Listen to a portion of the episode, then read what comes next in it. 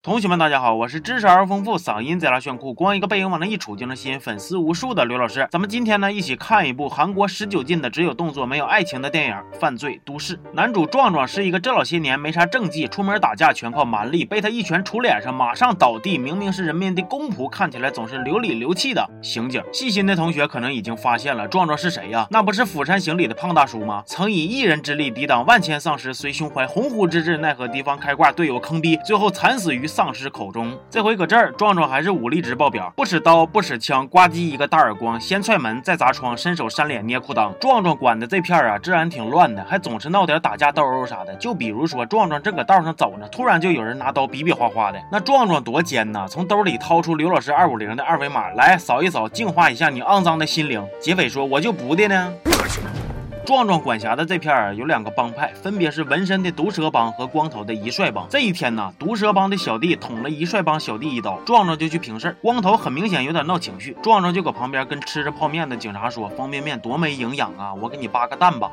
啊完了，这事儿就算平了。另一边有一伙从中国偷渡到韩国的通缉犯，最近经常犯事儿，不是跟黑帮硬磕把人给怼了，就是在会所喝酒卸人胳膊腿了，甚至还把毒蛇帮的老大分尸扔在街头巷尾了。要说这些人里边啊，最心狠手辣的就是梳丸子头那小子，不仅敢和社会大哥硬磕，就连警察也拿他没辙。那有同学就有疑问了，他到底是什么人？咋就能这么牛逼呢？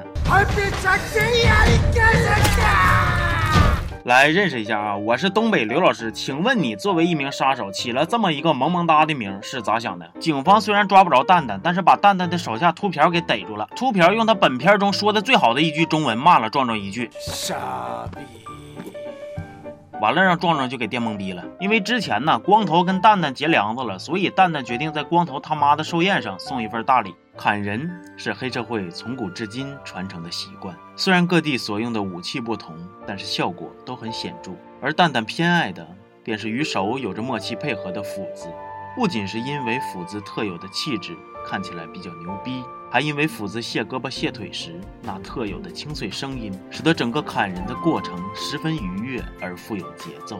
最重要的是，导演让他用斧子，他他妈也用不了别的道具呀。完了，蛋蛋整死光头这事儿啊，闹得挺大的。再加上之前他太嘚瑟了，所以现在黑道白道都要马人干他了。有个大老板出钱让他杀个人，蛋蛋就合计干完这票就跑路。另一边呢，壮壮为了将蛋蛋一举拿下，于是就给秃瓢做了个套，是咋回事呢？壮壮得到消息，过两天中国就要派人来把秃瓢带回国受审了。于是壮壮整了俩假警察，骗秃瓢说是要跟他做毒品交易，完了就把他给放了。但其实呢，是想通过他打算把蛋蛋引出来。那蛋蛋多奸呢，让秃瓢自己去交易，他打算。杀完人就拿钱跑路了，结果人没杀成不说，搁机场还让壮壮堵厕所一顿暴锤呀！壮壮的武力值咱都是知道的，基本上就是一个嘴巴子就能扇得你看见人生的走马灯啊！所以蛋蛋虽然是挠脸又抠眼，还把壮壮一顿扁，不过最终还是被壮壮制服了。全片在没用一颗子弹的情况下，顺利把犯人全部抓住，太尿性了！其实这个电影看完我就纳闷啊，这仨混子咋就能把韩国警方难为成这样呢？黑帮打架一水的大铁棍子、啤酒瓶子都算合理的，那警察出任务咋就跟匪徒肉搏？呢？黑社会都知道身上带把刀，那刑警身上都没有枪吗？全片最牛逼的武器，除了蛋蛋那把斧子，就是壮壮的拳头了。还有蛋蛋他们仨那个东北话，你们感受一下啊。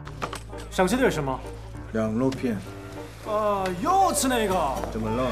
不是说我强求一部韩国电影里边中文得有多标准，但是呢，作为一个标准的东北人，听他们这么说话，我浑身难受。虽然这部电影里边有一些小 bug，但是并不影响观看的时候呢，肾上腺素呜呜往外呲啊，打戏非常的写实，看着也是非常的爽。据说这个电影还是根据韩国真实发生的案件改编的。另外呢，我越看男主马东锡的脸，感觉越像胖了之后的于谦儿，告诉我我不是一个人。那问题来了，为啥男主这么胖乎乎呢？因为人家会吃鸡呀。行吧，这期就到这儿吧，咱们下期见啊。